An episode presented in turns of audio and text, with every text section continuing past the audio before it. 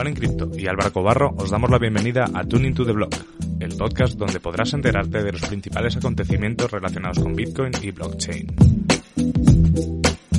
Cada viernes discutiremos las noticias más interesantes de la semana y compartiremos nuestras opiniones sobre los temas más controvertidos.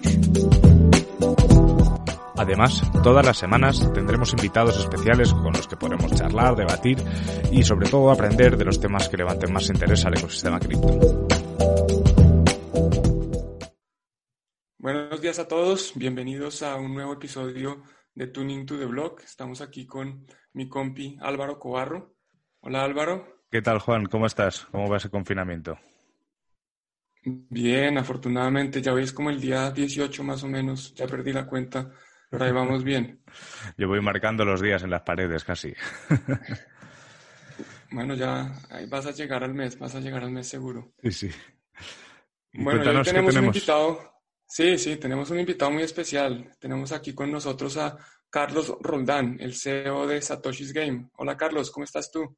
Hola, buenos días, muy bien, todo bien. Qué bueno, ¿cómo te trata el confinamiento? Bien, eh, con mucho tiempo para enfocar en, desarrollo y bien, todo bien. Pues eh, desde luego, a los que trabajamos de manera con ordenadores, el confinamiento nos viene, entre comillas, hasta bien. O sea, yo por lo menos en Bitcoin no hemos parado, ni Juan ni yo hemos parado de, hacer cosas y bueno, y para los programas de TuneBlock, pues de Tuning to the pues sí, sí, es cierto que nos gusta quedar para grabarlo, que además siempre queda mejor que con, con una llamada, pero, pero bueno, se va haciendo. Vosotros bien, por lo que veo en los mails que mandáis y todo eso, seguís a tope. Sí, seguimos a tope con un poco de retraso, pero a tope.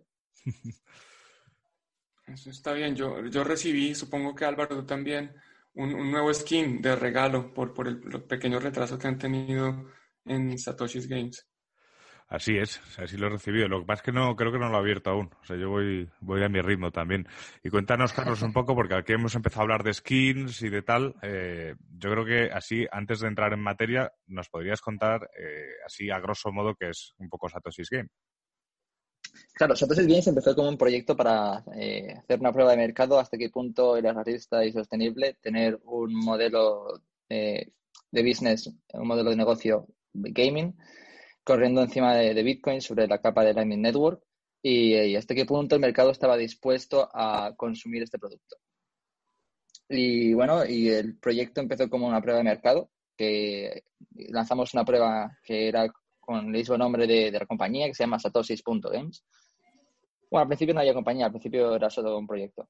Y luego, eh, cuando estuvimos viendo la reacción del mercado, eh, que eh, a la comunidad le gustaba mucho, que había bastante interés y, una gran demanda, pues entonces decidimos centrarnos en, algo más específico, más comercial y, más grande, con, con, una mayor ambición para, para hacerlo más eficiente, que viene siendo la, el, el, el, sistema sostenible de, dentro de, de, lo que conseguimos en Satoshi.games. Y eso fue el Lightning. Ajá. Ok. Bueno, y, dime, sigue, sigue, Álvaro. No, iba a decir, eh, cuando hablas de Lightning, em, porque habrá oyentes, bueno, yo creo que ya hemos hablado alguna vez de Lightning Network, o por lo menos eh, lo hemos charlado en algún vídeo en, en, tu canal, Juan, o, o en, en, el propio Bitcoin TV. Pero Carlos, podrías, eh, tú que estás trabajando todo el, todo el día sobre esta capa, mm, para alguien que no entienda bien qué es Lightning Network, ¿cómo, cómo se lo explicarías? Pues, eh, buena pregunta. Lightning Network es básicamente una tecnología que una vez la activas te permite hacer unas transferencias eh, sin límite y además sin coste es una tecnología nueva que viene con, viene con unas eh, con unas reglas diferentes a cómo son las reglas de cómo funciona Bitcoin, pero que se aplican de manera adicional y bueno, y también viene con unos, unas ventajas diferentes que también se aplican de manera adicional, como es este, este no coste por, por transacción y, y, sin límites a nivel de procesar. Ya que está fuera de la cadena de bloques, ya que es off-chain, es, es lo mismo que que utilizar una base de datos, básicamente, porque todos son bases de datos en los canales. Entonces, para la gente que no entienda sobre Bitcoin, es, interesante mencionar que es un sistema en el cual hace Bitcoin líquido, hace Bitcoin útil, porque ahora ya puedes enviar y recibir Bitcoin de una manera muy sencilla, sin coste, sin límites, sin fricciones, eh, sin retrasos, sin nada que te afecte y hace que sea muy útil usar este sistema económico para transmitir valor. Perfecto. Aquí resumiendo un poquito, eh, básicamente es una forma de transferir Bitcoin sin utilizar la blockchain de Bitcoin. Entonces, no necesitas estar pendiente de los 10 minutos que se demoran promedio cada bloque, no necesitas pagar los costos de mineros, sino que se hace, digamos, en una base de datos externa. Eh, Carlos, tú estabas hablando, bueno, de Satoshi's Games y cómo empezaron, pero cuéntanos un poquito cómo está relacionado Satoshi's Game con, con Bitcoin, que esa parte como que no, no sé si quedó muy clara. Sí, bueno, en satoshis.games te refieres. Correcto. Sí, claro, en satoshis.games tienes una cuenta de todo eso, es una, plataforma estilo 8 bits, una plataforma muy retro, en la cual cada usuario pues tiene allí eh, su cuenta y tiene allí su balance y eh, diariamente hay challenges, hay retos que se pueden jugar y desafiar, al mismo tiempo que también hay juegos en los que eh, puedes participar y, bueno, puedes, puedes comprar vidas, puedes obtener Bitcoin cuando cuando completas puzzles, cuando completas desafíos. Y básicamente eh, es una especie de mini clip, ¿vale? O minijuegos.com, en el cual se, se monetiza y se, y, se, y se recompensa al jugador cuando completa ciertos puzzles y ciertos retos. Entiendo. Yo creo que, Juan, tú y yo, en, de los primeros programas que hicimos de Tuning to the Block, sí que hablamos de, de hecho, cuando salió el, el, trailer de Light Night, ahora hablaremos de ello, y celebramos mucho la iniciativa porque creíamos, supongo, no sé si Carlos, supongo que sí, pero no sé si compartes este punto de vista, que realmente el, el trasladar todo lo que es la tecnología de Bitcoin o todo, todo lo que es la cultura de, de, de blockchain y todo lo que lo rodea a gente joven, la mejor manera, más que con charlas y meetups, a lo mejor es eh, directamente al juego, al, gaming. Sí, sí, eh, estoy de acuerdo. estoy teniendo un par de problemas con los, auriculares y estoy intentando resolverlo, pero, pero bueno, da igual. no te preocupes. no los uso. Em, yo creo que yo comparto también completamente eh, la opinión debido a que el hecho de que a veces es más difícil que comunicar un concepto nuevo o tecnológicamente es muy fácil si lo haces de manera interactiva. Interactúas con él que si empiezas a diseccionar las bases tecnológicas y explicarlo de manera técnica con diagramas. Entonces, siempre es más fácil visualizar algo y especialmente utilizando juegos o minijuegos que suponen básicamente mm, puzzles o, retos en los cuales tienes que completar y interactúas directamente con la tecnología y en ese momento te das cuenta que es algo sencillo, más, más sencillo de lo que de lo que parece y ya a partir de esa primera interacción yo creo que se, ya es cuando captas el interés del público y ya puedes empezar a dialogar sobre sobre las issues, ¿no? Sobre, sobre los, problemas que también existen, las, los retos en sí dentro de la tecnología, más que en el juego, como capacidad o, conectividad de, un nodo y demás. Y ahí ya puedes un poco eh, eh, ya diseccionar lo que viene siendo las partes más core ¿no? de la tecnología. Completamente de acuerdo.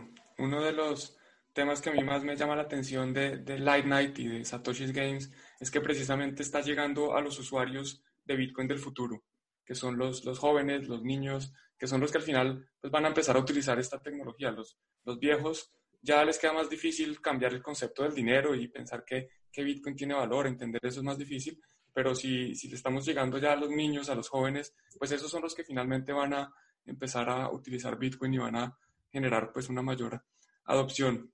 Yo acabo de mencionar de nuevo Light Night, entonces habíamos hablado de Satoshi's Games, pero que, cuéntanos un poquito entonces qué es Light Night. Bueno, Light Night ya es nuestra apuesta de futuro sobre un producto eh, concebido para, para tener un alcance mayor, un alcance muy, muy grande, un alcance masivo, em, en el cual es un Battle Royale, es un tipo, es un juego, es un juego de escritorio en el cual también tendrá soporte para móvil y para clientes de consolas.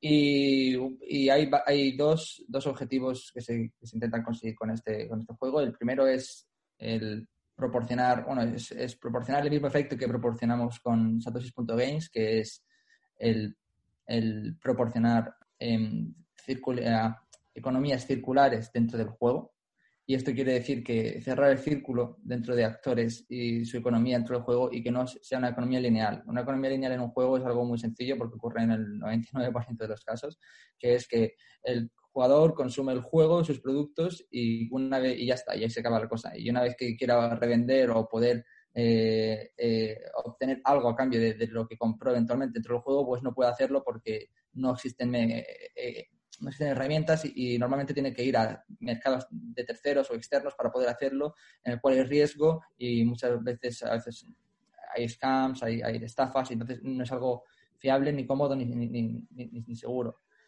Entonces, nosotros queremos hacer un juego que sea completamente completamente eh, proporcione una economía circular, que el jugador siempre pueda volver a, tener recompensa a través del juego y, que, el juego pueda eh, dar estas recompensas y monetizarlas.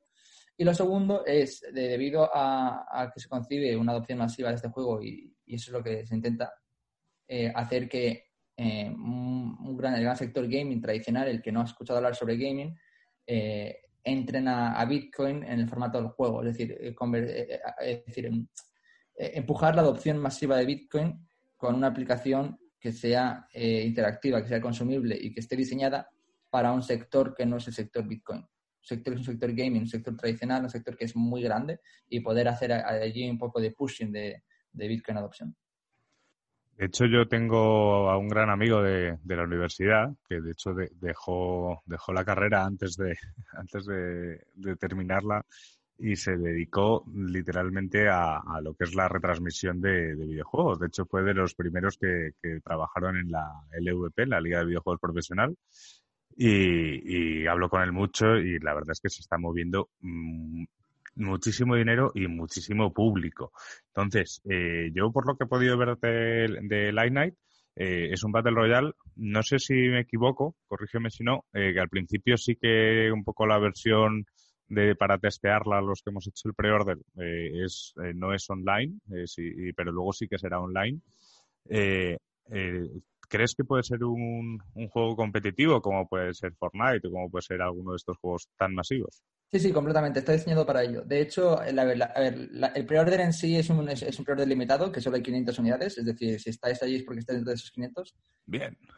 Eh, y, luego, de hecho, se compra. Eh, porque, más que nada, por, el círculo cerrado que queremos hacer de máximo 500 y ya hasta que no salga el juego completo en un año, año y medio, eh, no se va a hacer aceptar más o no se van a hacer una venta una venta directa, ya será un juego gratis para poder ser eh, estilo freemium, del mismo modo que juega, que es Fortnite o que es el PUBG y que son estos juegos que son Battle Royale, eh, también tendrá características de multijugador y además se incentivará mucho más el concepto eSport dentro del juego debido a la mecánica de que allí las assets eh, mm, tienen un, concepto especial, ¿vale? Los skins dentro del juego no solo se tocan palos emocionales locales o de la comunidad, en este caso cripto, como como glitches, como easter eggs, sino que además también existe una, una escasez, una scarcity dentro del, del, sistema de las assets, que juntando eso a un modo de juego en el cual puedes usar tus assets como colateral eh, para ganar otros assets, eh, puede ser eh, un efecto muy atractivo para, para el modelo esports dentro de Battle Royale. Entiendo. Buenísimo. Entonces no solo no solo sirve para llevar a los usuarios a aprender de Bitcoin, a usar el Lightning Network para hacer pagos en el juego, para recibir recompensas, sino que también estás, están enseñándole de cierta forma cómo funciona el mundo, cómo funciona la economía, el tema de eh, poner un colateral para recibir un activo. Eh, eso pues es, es bastante más complejo que solo hacer pagos. Por supuesto, por supuesto. Y además que da un concepto mucho más de valor sobre tu partida, sobre tu juego, sobre tu tiempo que estás invirtiendo en este juego. Entonces, eh, crea un poco de conciencia eh, respecto al juego y también de, valor. Valor al tiempo que pasas jugando porque existe un asset que está, pues, estás poniendo como colateral y que estás dispuesto a perder. Eh, si, a, si, a tus skills, a tu habilidad dentro del juego y a tu coordinación con tu equipo, si juegas con tu squad, se, mm, acaba como acabas ganando. Entonces, si acabas ganando al final, eh, no es una apuesta en sí, no apuestas por, por un número eh, aleatorio que puede ser de una ruleta, lo que apuestas es por tu equipo o por tus habilidades eh, para, y tu coordinación para poder ganar al resto de otros equipos que están también apostando por sus habilidades con un colateral que viene siendo sus skins dentro del juego. Entiendo, sí. Pues Juan, nos va a tocar hacernos eh, eh, como los, los, gamers de, de, YouTube, ¿no? O sea, vamos a, aprovechar y vamos a empezar a, hacer retransmisiones en vivo mientras jugamos. Yo soy malísimo. Yo, de hecho, compré el pre-order pensando que así tenía más tiempo de entrenar que el resto de gente que será más buena que yo para este tipo de juegos, pero estoy también por regalarle a mi sobrino el, el un pre-order porque este, este sí que le va a dar, le va a dar duro. Sí, yo también creo que se lo voy a, dar a mi hermano, porque yo en un momento fui, fui adicto a los videojuegos, entonces es, peligroso para mí eh, ponerme a gastarme todos mis bitcoins a comprar skins. bueno, y moviéndonos, moviéndonos un poquito de, de Light Night a, Lightning. Eh, ¿Qué es lo que más te emociona de Lightning? ¿Qué crees que es lo que, lo que más te interesa y lo que te llamó la atención y dijiste, yo quiero trabajar en el Lightning Network por esta razón? Pues, eh, bueno, yo siempre he sido un gamer, ¿vale? Siempre también, em, incluso también he rozado eh, ese aspecto de adicción a los videojuegos. Pero lo que a mí más me llamó la atención, o, la llamada, ¿no? La llamada de atención a esto, fue cuando, cuando yo, yo, yo estaba, eh, estaba en la universidad, estaba terminando la universidad, y, vi que, que, esto fue reciente, esto fue que Satoshi's Place, el sitio donde pintabas píxeles, eh, y pagabas con Lightning, era, fue un ejemplo, eh, fue, un ejemplo claro eh, de lo que era Lightning Network y de lo que podía suponer, suponer para la industria de, los videojuegos. Entonces yo ahí cuando vi Satoshi's Place y cómo funcionaba y vi que esto de Lightning Network no era tan complicado como, como el paper lo decía, yo ahí fue, fue una wake-up call, fue, fue, una llamada que, yo ya tuve la visión de, de, lo que vienen siendo los videojuegos y, y, ver esto funcionando con videojuegos y demás. Y yo ya me puse manos a la obra para, para empezar con esto y poner las pilas eh, desde que vi esta aplicación de Lightning que era de los píxeles, ¿no? Eso fue cuando, cuando, bueno, y ahora pues ya ves, eh, hay mucha gente haciendo cosas dentro de Lightning en videojuegos. Ajá. Y Carlos, eh, yo que siempre intento tirar un poco hacia casa, ¿tú crees que un poco todo lo que es esa economía circular que, que vosotros eh, planteáis en, en Night o, en Satoshi's Games, ¿crees que se podría trasladar, por ejemplo, a una web? En el sentido de, pues la gente que consuma X artículos, pues que genere unos satoshis de, beneficio y a la vez los pueda utilizar para recompensar a los, a los autores de esos artículos y así crear un poco más una comunión entre creadores de contenido y consumidores? Sí, sí, por supuesto. De hecho, eso creo que han sido las primeras aplicaciones que ya, que ya se han visto. No a nivel masivo o con una, o con una campaña de comercial o de marketing agresiva, pero sí existen ejemplos funcionales y prototipos funcionales de lo que viene siendo lo que estás describiendo. Eh, como, por ejemplo, mm, eh, ¿cómo se llama? La aplicación esta de, los blogs. Eh, ah, se me ha olvidado. Que era de la de los posts eh, que es muy conocida. ¿De WordPress? no, no, no. es una aplicación eh, que básicamente eh, usuarios pues, escriben contenido sobre lo que viene siendo eh, cualquier tipo de, de, cualquier tipo de contenido, en plan se filtra en base a etiquetas y demás, y tú lo que como consumidor lo que haces es que cuando vas a entrar a, a este a este a este plataforma de, muchos blogs, de mucho contenido, lo que haces es que ves una preview de lo que viene siendo el contenido que vas a consumir.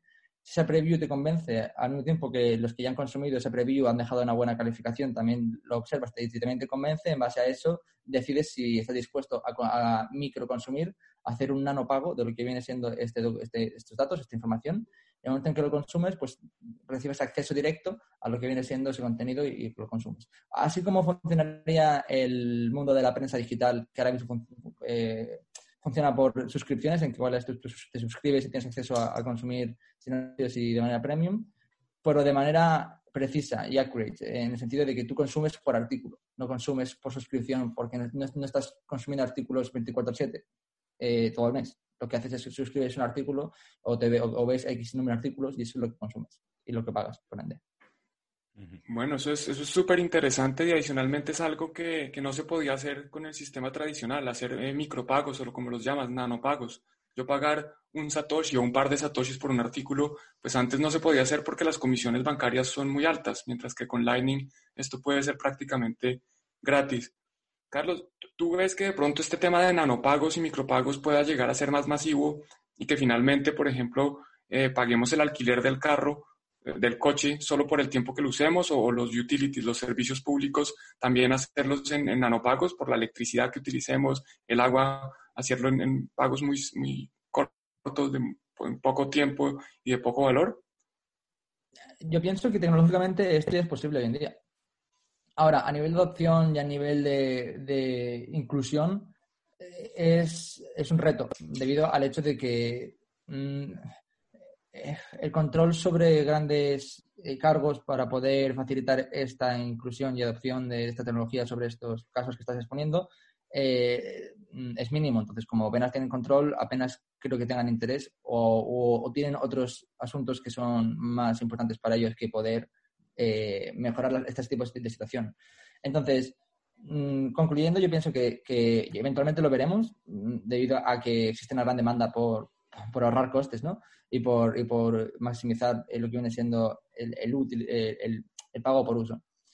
Y luego, eh, respecto a la tecnología, bueno, la tecnología existe, eh, es funcional, es útil, no existen fallos en la tecnología que, que puedan impedir que esto ocurra. Y de hecho, cada semana que pasa o cada mes existen nuevos avances en esta tecnología que son deslumbrantes, que son cambios que, que son muy importantes y que esto avanza en ritmo eh, exponencial y acelerado. De tal modo que, que sí, que yo creo que esto es el principio, pero existen ahora muchos más casos de uso que, que pagos por uso que, que son realmente muy interesantes incluso a cualquier adopción y cualquier demanda y cualquier sector yo creo que en cierto modo se puede venir, puede, puede verse beneficiado ¿no? por un sistema en el cual sea preciso y trace el pago por uso en vez de pago por suscripción, debido a que hoy en día hay muchos casos en los cuales los pagos por suscripción son un estándar, cuando la mayoría de usuarios no consume 24/7 un producto. Por ejemplo, puedes tener una suscripción a Spotify o a Netflix, pero tú no estás 24/7 consumiendo ni Spotify ni, Netflix. En ese caso, entonces tiene sentido. Pero en el caso de que tú solo consumas eh, 30 horas al mes de Netflix, lo, lo útil para ti como, como, consumidor y como cliente es que pagas esas 30 horas a un precio eh, que, sea relativamente proporcional a lo que viene siendo en comparación con ese pago mensual, ¿no? Y, y, bueno, también abarataría costes de, de producción y de, y de uso para, para, la empresa, debido a que puede segmentar mucho más y puede incluso lanzar campañas en base al contenido y en base a, a, monetizar en base a, qué artículos y qué contenido está proporcionando. Y puede ser una, una, una, una tasa no, no, no, fija, sino variable y dinámica respecto al contenido que cada vez va siendo más rico o que dentro de la plataforma para poder proporcionar a sus usuarios. Ajá. Pues sí, la verdad es que es un punto también a tener en cuenta. También aquí nos encontramos, yo creo, también con las barreras de siempre, ¿no? De, de, las empresas tradicionales que ya tienen un modelo de negocio muy marcado y seguramente a Netflix, si le dices que solo le vas a pagar por el tiempo que consumes, eh, en principio pues será reticente, ¿no? Hasta que no tengamos una adopción más grande de todo esto, que, que ya tengamos cierto poder la comunidad para, para exigir este, cierto este tipo de cambios, creo que el camino es un poco más complicado. Y yo te quería preguntar, Carlos, el... Dime, sí, sí, perdona. no, antes tengo que entrar en el tema. Así fue como aparece Netflix. Es decir, Netflix de Netflix a Blockbuster y a todos estos sistemas de, de, eh, de videoclub que estaban muy afianzados y, eran un, pilar grande en la, en la, industria hace, hace años, debido a que ellos decidieron, bueno, si no, si no innováis y ofrecéis un servicio diferente, que ahora mismo no hay ninguna demanda, no había ninguna demanda en los usuarios porque no estaban dispuestos, porque no, porque no se conocía, porque era algo radicalmente diferente pues ellos decidieron innovar. Entonces, eh, lo mismo también pasó con las cámaras estas de Polaroid y demás. Entonces, si, no existe una, un gran cambio innovador y, no estás dispuesto a saltar a la innovación, alguien grande vendrá y da igual que seas Blockbuster o Netflix o Polaroid, te van a comer porque es muy importante innovar en el sentido de ofrecer algo eh, más atractivo para, para los consumidores a un coste menor o, con, una, tecnología mucho mejor que facilite la fricción de consumo de ese producto. Sí, la verdad es que sí, en eso, en eso sí estoy totalmente de acuerdo, que al final con las innovaciones es como se avanza y cómo realmente se generan nuevas demandas de mercado y nuevos modelos de negocio. O sea que sí que estoy totalmente de acuerdo. Y yo te quería preguntar, Carlos, eh, porque sí que es cierto que algún alumno de Bitcoin eh, comentaba, ¿no? Pues que tenía en la cabeza una idea de un proyecto y que bueno, que quería hacer una ICO y yo le decía que a ver que hoy en día lanzar icos es casi como lanzar piedras al aire, porque la gente ya está muy curada de espanto de ese, de ese tipo de, acciones. Y yo, le decía que quizás eh, desarrollar ese proyecto, porque sí que era un proyecto, se podría aplicar perfectamente la tecnología de Lightning Network, eh, el, que quizá podría conseguir el apoyo de la comunidad de Bitcoin al trabajar sobre el protocolo. ¿Es eso es cierto? O sea, un proyecto, por ejemplo, como el vuestro, al estar desarrollando todo sobre Lightning y sobre lo que es Bitcoin, está teniendo mayor aceptación por la gran comunidad de Bitcoin. Eh, sí, de manera indirecta ocurre, porque estás construyendo un producto en base a una comunidad que quiere ver productos para que, bueno, debido lo que une, lo que crea esta comunidad es la pasión por, este sistema que, triunfe, que, sea, que, se adopte en el sistema y que sea cada vez más real para la gente que no lo sabe. Entonces, si, si como proveedor de aplicaciones que extensiones de tecnología, ellos, y, es un producto que pueda ser, que puedan eh, predecir que pueda atraer más adeptos, ¿no? Como en religión, a, la comunidad y gente que despierte y piense, oh, que el dinero no aparece de, la nada, que el dinero tiene un valor, ¿no? Que existe una demanda, que existen que, no, que no se pueden imprimir billetes como, como se están imprimiendo ahora mismo en Estados Unidos, que, realmente existe una reserva de valor y que, está backed eh, por, lo que, por el supply. Entonces, eh, cuando, volviendo al tema otra vez, que me he desviado, volviendo al tema eh, principal, entonces cuando tú lanzas una aplicación eh, que puede suponer una gran escala masiva de usuarios a esta tecnología y puede traer usuarios de fuera que les hagan despertar y les hagan traer un poco de conciencia sobre el dinero y, la transmisión de valor, eh, yo creo que siempre es bienvenida. Ahora, hay muchas transmisiones de valor porque existen muchas cadenas y, muchos conceptos de valor dentro de, este, de, esta industria y cultura. Entonces, eh, existen, es que es muy, muy tribal todo, todo lo que viene siendo eh, eh, en, esta, en, esta, industria, porque son como tribus que se agrupan, una, un tribu se llama Bitcoin, otro es Ethereum, tal. Entonces, cuando tú construyes un producto sobre una, para una tribu, tienes que centrarte en la necesidad de esta tribu y, ser generalista y, desde el punto de vista de que ten en cuenta de que cambiar de tribu va a suponer una incertidumbre y una desconfianza de ambas tribus. Entonces, eso es un consejo que es interesante, que cuando construyes algo en una, en una industria eh, importante saber a quién te diriges y quién es tu consumidor y quién es, eh, para quién es tu producto, tu producto y tu aplicación. Y, y, luego, respecto a las ayudas que recibes, que es lo que mencionabas, en este caso, en Bitcoin, eh, la comunidad siempre ha sido muy abierta a ayudar y desde, desde gente core que están haciendo el protocolo, ¿vale? Hasta profesionales que están que se dedican a hacer podcast en el sector, van a apoyarte, más que nada porque también tienen las mismas ganas de que triunfe tu aplicación que tú, al igual que tú tienes las mismas ganas que apliquen, que, triunfe su podcast eh, que, él, porque es un podcast que a lo mejor tiene muy buena calidad y que lo que se centra tú lo valoras. Entonces yo creo que por eso existe una armonía y una sintonía de, de, apoyo en, cada, en cada tribu. Sí, sí, es así. Mencionas un, tema muy interesante que es que, el ecosistema, digamos, o la industria de las criptomonedas, por llamarlo de alguna forma, está como un poco partida por tribus. Y ahora, por ejemplo, que se empiezan a ver puentes entre, entre ambas comunidades, digamos que se trata de tener Bitcoin en Ethereum, no sé si conoces el tema de TBTC, antes estaba Wrapped, Wrapped BTC, W o WBTC. ¿Qué, piensas de...? Sigue. No, yo, yo estoy pensando que eso eh, aunque intenten hacer mezclas de, otras tribus, ¿no? Otras criptomonedas, no deja de ser una tribu nueva, que es la, que se conoce como DeFi, y, sigue siendo otro concepto, ¿vale? Eh, otra manera de, mezclar, de, combinar, de interactuar, en el cual se, eh, son al final finanzas descentralizadas y lo que hacen es proyectos con diferentes temáticas, con diferentes, hablo de manera generalista, con diferentes temáticas y, diferentes objetivos que al final eh, aunque hagan Bitcoin dentro de Ethereum, eh, no viene siendo una aplicación con, un fin que es eh, incrementar más la, adopción de Ethereum. quizá en un caso por los usuarios de Bitcoin, por, el tipo de producto que se, está consiguiendo como el Rapid Bitcoin ¿no? dentro de Ethereum. Al, igual que está el Rapid Ethereum este en Liquid, ¿no? también es lo mismo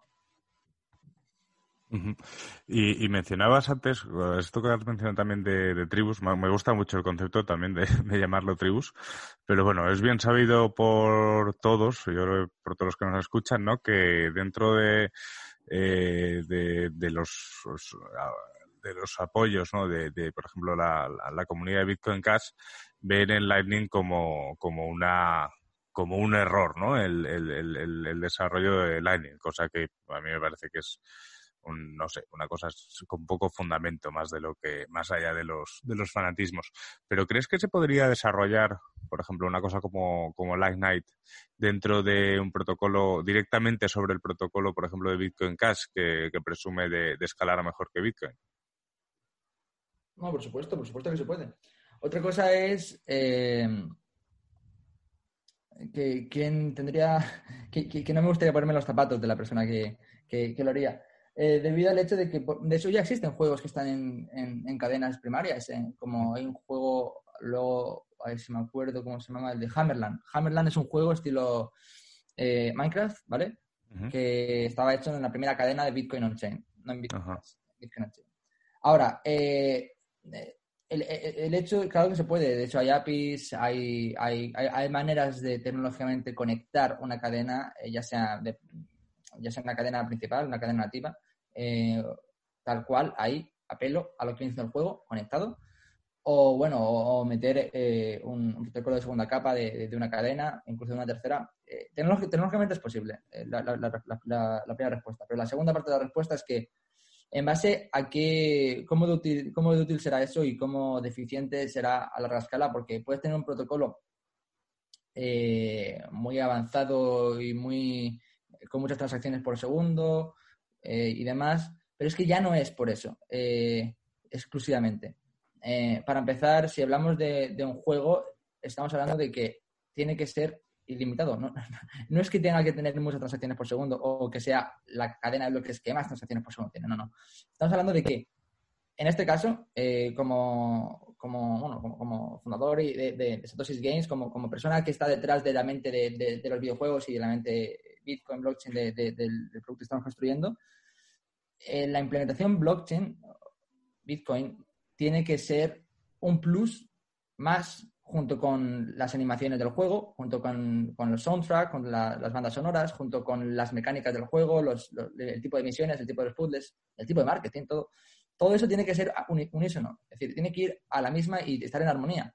Hoy en día, dentro del sector blockchain veo muchos juegos que son 90% blockchain, 10% juego. Y eso es, no solo no es atractivo, sino que es un fracaso que daña a todas las aplicaciones o juegos que, intentan hacer lo contrario, ¿no? Porque la gente ya piensa, madre mía, si en blockchain no hay juegos, en blockchain hay hay animalitos que compras en una página web, los pones en tu wallet de Metamask, ok, esto está guay, eventualmente los vendes, ahora se acaba el juego. Coño, en plan, no juego nada, lo que he hecho es sido transacciones.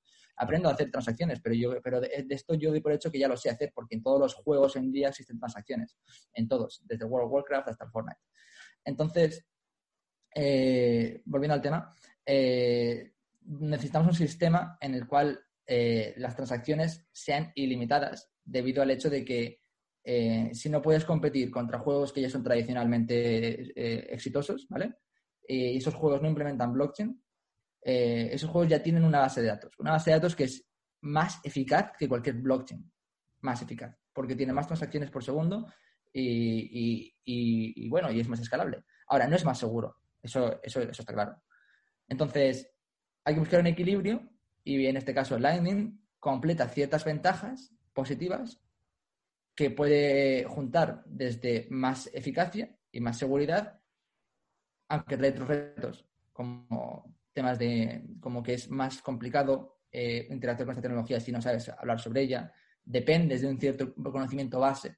Entonces, hay que utilizar siempre una, una, una, una metodología eh, en base a hacer lo difícil más sencillo, con una gran UX que lo pueda facilitar y una práctica eh, para que esto sea el camino, sea lo, que exista la menos fricción posible para poder hacer un onboarding de un usuario que, es, que no ha escuchado Bitcoin en su vida a interactuar con un juego que está utilizando Lightning Network y que realmente no lo sepa. Que se entere de esto cuando ya tenga dinero dentro del juego y lo quiera sacar. Porque entonces ella tiene un interés, una motivación para aprender, porque puede sacar pasta del juego. Perfecto, entonces, sí, eh, algo que mencionábamos al principio, que Lightning, al no ser realmente la, blockchain, eh, pues permite lo que mencionas, escalar en transacciones ilimitadas, eh, una forma mucho más rápida de hacer miles de transacciones por, por segundo y les permite competir con videojuegos que no tienen los retos, digamos, que tienen ustedes al incorporar Bitcoin. ¿Cuáles? Mencionas que, bueno, hacer videojuegos no es fácil, hacer videojuegos eh, trabajando con Bitcoin debe ser mucho más difícil. ¿Cuál es el principal reto que han encontrado ustedes en el, todo, el desarrollo de satoshis.games y ahorita con Lightnight? Em, sí, a ver, la primera parte de la pregunta, que la voy a contestar ya, la segunda no, no, sé cómo responderla, eh, porque no entendí muy bien, pero la primera es, sí, sí, por supuesto, eh, Lightning Network es totalmente off-chain, esto quiere decir que no tiene que replicarse en ningún, en ningún estado de la cadena ni, ni, ni ningún bloque, y esto hace que pueda que tenga los mismos atributos de, de, escalabilidad y eficiencia que tiene una base de datos de MySQL o de Mongo eh, o cualquier tipo de base de datos estándares hoy en día que utilizan cualquier servicio, ya sea gaming o no gaming, eh, puede competir porque estamos hablando de que es lo mismo, son bases de datos que, guardan balances, ya está. Entonces, ahora luego están conectados eh, con procesos de entrada y procesos de salida, lo que se conoce como apertura y cierre de canal, ya pues con la cadena de bloques, con ya transferencias que vienen siendo eh, ya on-chain, con que ahí ocurre ya eh, cierta fricción, pero esto no es algo que pueda interrumpir un, una experiencia de usuario. Esto es algo que básicamente requiere una gran estructura, implementarla, un gran plan y conectar tu nodo y, hacer una gran inversión de conectividad y de capacidad. Y la segunda pregunta, eh, ¿qué quieres decir? La segunda pregunta era los retos que ustedes han encontrado. O sea, yo sé que, como te digo, crear videojuegos es difícil, eh, trabajar con Bitcoin es relativamente difícil, juntar los dos pues es aún más difícil. ¿Qué retos han encontrado ustedes de juntar la experiencia de pues, videojuegos con Bitcoin? Sí, hoy en día los retos ocurren más a nivel de desarrollo del videojuego que a nivel de desarrollo de Bitcoin. En Bitcoin tenemos una infraestructura muy sólida y fuerte, ¿vale? En el equipo. Eh, pero eh, cojeamos más por el desarrollo del videojuego y eso es algo que es eh, más importante desde mi punto de vista, porque el juego tiene que ser fantástico desde el punto de vista visual, atractivo, hasta, hasta, hasta logístico y, todo. Entonces, eso es, eso es a lo mejor un reto, un desafío más, ¿no? Tener un, gran fuerte pilar bonito de desarrollo de videojuego. Y, y bueno, en sí retos concretos o específicos, ahora mismo no han aparecido muchos o alguno que yo recuerde para poder mencionar porque por ahora estamos desarrollando con retraso el primer prototipo de, lanzamiento. Y, bueno, y eh, quizá ya ha sido el reto de, este, de esta crisis que, nos ha venido y a todos nos ha, nos ha pegado de golpe en la cara y nos ha hecho confinarnos. Y eso ha sido pues un reto porque dentro del equipo ha habido gente que, no, lo ha llevado bien y eso se ha, se ha traducido al final en, retrasos y se ha traducido al final en, en, situaciones problemáticas dentro del equipo. Pero más allá de eso, eh, de esta crisis que ha pasado y que estamos pasando, eh, todo bien desde el punto de vista logístico y, de, y de desarrollo, más allá de este retraso. Ajá. Y mencionabas antes, Carlos, una cosa que me pareció muy interesante, yo creo que es refiriéndome a Lightning, que decías que, lo importante es que la persona en sí juegue y, cuando ya tenga algo de, valor dentro del juego, pues ya se interesará en sacarlo. Entonces, eh, yo te quería preguntar, una persona que entra en, Lightning, eh, ¿Puede usar el juego, ya como lo que mencionaste antes, que la versión final sería un, un, producto freemium? Eh, ¿podría jugar sin tener ningún Satoshi? Sí, sí, por supuesto. Y encima podrías quedar hasta tal punto de que cumpliendo misiones del juego, cumpliendo retos, cumpliendo demás, eh, cuando vas jugando en las partidas, eh, siempre hay una. Aquí hay como una especie de aleatoriedad. cuando juegas te puede popear una skin o si encuentras, te puede tocar una skin o cuando, o cuando si estás jugando y en el mapa encuentras un easter egg eh, con una cantidad limitada de skins eh, reservado para ese easter egg, te, puede, te puedes llevar otro skin. Entonces, el hecho este de que puedas tener un acceso escalable a que invirtiendo tu tiempo puedas eh, tener skins y ese skin tiene valor dentro del juego y puedes luego ir con skins, eh, como colateral y ganar más skins y al final venderlos y, tener Bitcoin, eso al final incentiva el juego. Y de hecho, incluso hay una manera no solo de escalar eh, solo teniendo skins, sino que también puedes juntar skins de, un cierto tipo y poder convertirlo en un skin de una mayor eh, de, mayor valor. Eh, por ejemplo, si juntas 10 skins normales, puedes tener un skin premium. Ajá, entiendo, sí, sí, eso está bien. Sí, porque era algo que yo pensaba, ¿no? Cuando os explicaba a mis amigos que son gamers o tal, eh, era una pregunta que siempre me surgía, ¿no? El, el, si una persona que está totalmente ajena a esto se puede introducir en el juego y, luego ya poco a poco ir cogiendo esas pinceladas de, Bitcoin y de, y de Lightning, pero sí, así me parece incluso más interesante. Sí, sí, sí, porque hay un gran incentivo para, para poder utilizarlo y además que no hay una barrera de entrada, es decir, sin necesidad de aprender sobre Bitcoin, puedes, puedes jugar en este juego incluso puedes estar siempre jugando y no saber que, esto, que, puedes retirar el dinero dentro del juego, más que nada porque a lo mejor lo que vas ganando eh, te va tan útil y te va tan, tan atractivo que lo sigues con que lo sigues gastando dentro del juego con otros skins porque a lo mejor le das más valor a los skins que al Bitcoin. Eh, eh, especialmente estamos hablando de un sector que es gaming tradicional, que no sabe sobre Bitcoin, ellos van a preferir tener skins muy bonitos y muy atractivos para poder chulearse para poder enseñarlo en, en los multiplayer y demás, eh, que, los tienen, que, que, son, que, son exclusivos, que son, un, son, que son miembros premium eh, dentro del juego porque a lo mejor tienen un skin que, que, apenas nadie tiene.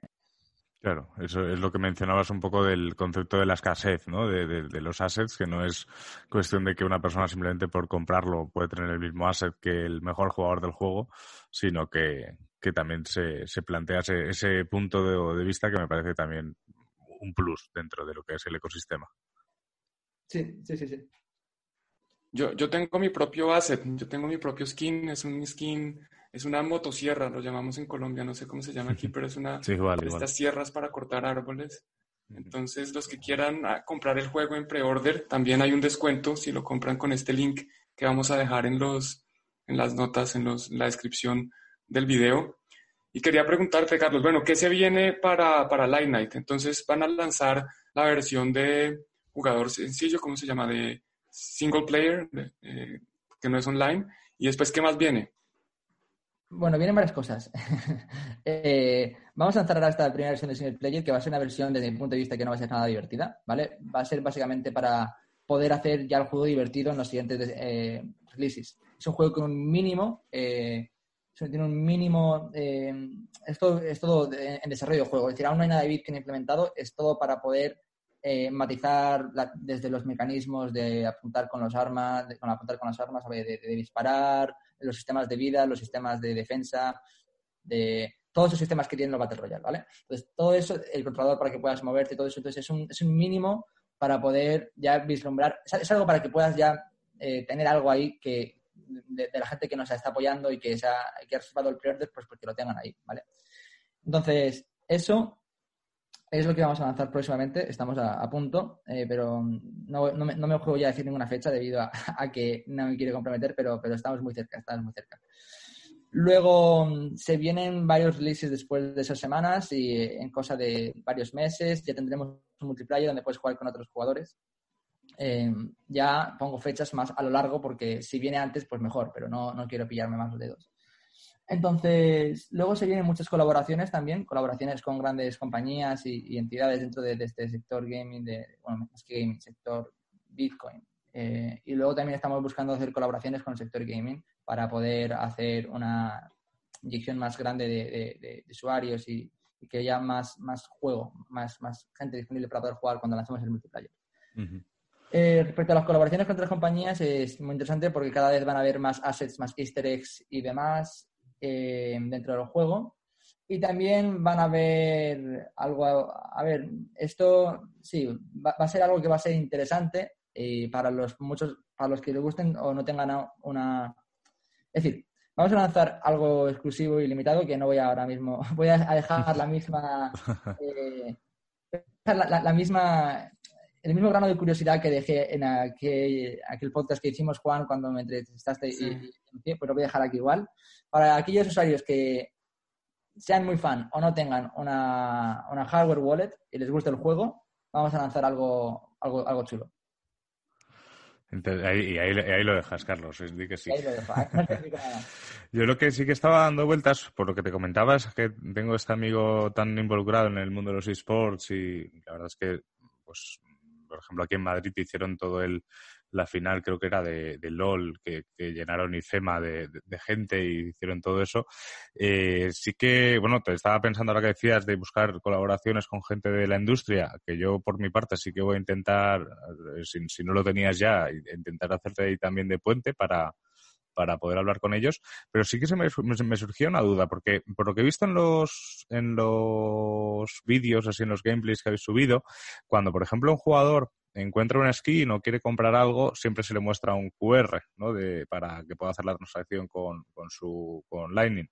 Eh, si, si, un jugador está emitiendo en directo una partida, eh, ¿crees que hay alguna forma o, o, tendría que cortar el directo para poder consumir ciertos, ciertos productos exclusivos que le vayan saliendo? Porque si no, alguien que esté viendo el directo podría escanear ese QR.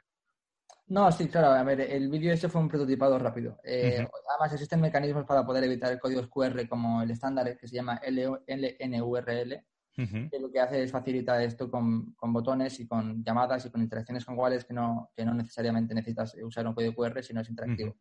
Ah, genial. sí, eh, el, tema este de, no mostrar el código QR o información confidencial porque puede afectar en streaming, esto no es, es problema porque se puede evitar con gran facilidad. Y nada, y respecto al otro que pueda servir como puente para presentarme contactos que sean dentro de la industria gaming o esports sería un, gran aprecio y lo apreciaría bastante debido al hecho de que es algo que necesitamos con mucha, con mucha importancia. Sí, sí, de hecho ahora en cuanto terminemos de grabar voy a llamarle. Genial. Bueno, ahí le queda la tarea, le queda la tarea a Álvaro. Carlos, no queremos quitarte mucho más tiempo. Así que bueno, si la gente quiere saber más de satoshis.games, de Light Night, quieren ponerse en contacto con ustedes, ¿dónde los pueden encontrar? Pues en Twitter eh, pueden encontrarnos, eh, se, llama la, cuenta Light Night Game. Y bueno, si quieren también seguir al estudio y, a la compañía que está detrás de, este proyecto, eh, el Twitter de, de Satoshis Games es Satoshis Games. Entonces, eso es, básicamente. Genial, Carlos. Pues yo creo que que de aquí pueden salir bastantes cosas. A mí, tanto Juan como yo, tanto como gente que, que apostamos por la comunicación vía YouTube o vía el podcast este de Tuning to the Blog, eh, le daremos una vuelta también para ver cómo podemos eh, involucrarnos más también en, en, el, en, en, la, en, la, divulgación de, de Light Night. Así que, por mi parte, muchísimas gracias por tu tiempo en estos momentos. De acuerdo. Muchas gracias. El placer ha sido mío. Ha sido un placer estar aquí. Bueno, Carlos, pues de nuevo, muchas gracias y seguramente nos veremos en próximas oportunidades, ya sea en el podcast, en el YouTube, en, en Meetups, en donde sea nos estaremos viendo. O en Line, sí. Ya estaremos dándonos plomo, plomo, plomo o plata o plomo. Efectivamente, plata o plomo o motosierra eh, con tu skin. Motosierra en mi caso. eso es, eso es. Pues, pues nada, Carlos, pues eh, vamos a vamos, vamos a dejarlo aquí y muchísimas gracias otra vez por tu tiempo. Vale, muchas gracias, un placer. Bueno, pues aquí hemos tenido a, Carlos de, de, Satoshi's Game. La verdad es que ha sido una entrevista súper interesante que por lo menos a mí, Juan, me ha, despejado muchísimas dudas y ha hecho que mi hype y mi FOMO se dispare en torno a, a, Lightning, a Light Night. De acuerdo, hablar con Carlos siempre es un placer. A mí Lightning Network me interesa mucho lo que están haciendo. Creo que es una de las mejores formas que pueden hacer para traer nueva gente a Bitcoin, para que lo que hablaban durante el podcast, para que los jóvenes y los niños empiecen a entender un poquito más conceptos del dinero, de la escasez, de, que ha mencionado Carlos, el valor del tiempo, el valor de las cosas. Sí, sí, así es. La verdad es que eso es lo que hemos mencionado tú y yo muchas veces y es una corriente que cada vez es más, es más compartida que esto que estamos haciendo todos los que trabajamos en el ecosistema y todos los que se están formando en esta tecnología, en el fondo es allanar el camino para los, las generaciones futuras. O sea, nosotros eh, con suerte veremos cambios importantes en, en nuestra vida gracias a esto, pero los que de verdad van a experimentar el potencial real de esta tecnología son esas generaciones que incluso aún no han nacido. De acuerdo, así es. Así que si les gustó el, podcast, pues por favor denle like. Eh, obviamente suscríbanse si no se han suscrito y compártanlo con más gente para que más gente aprenda sobre Bitcoin, sobre satoshis.game, sobre Lightnight y todo el potencial de Lightning Network. Así es, así que ya sabéis, podéis seguirles en arroba en Twitter y en arroba Games. Eh, os dejaremos también todo eso y por supuesto a nosotros nos podéis seguir en arroba tune, tuneblog. De hecho este es un programa exclusivo de Tune to the Blog, no va a estar en YouTube. Y no os olvidéis de suscribiros tanto en Spotify como en todas las plataformas que nos escucháis y de seguir a Juan en arroba Juan y a mí en arroba Bitcovi o arroba Álvaro Cobarro. Así que un abrazo y nos vemos el viernes con las noticias, un resumen de las noticias de la semana.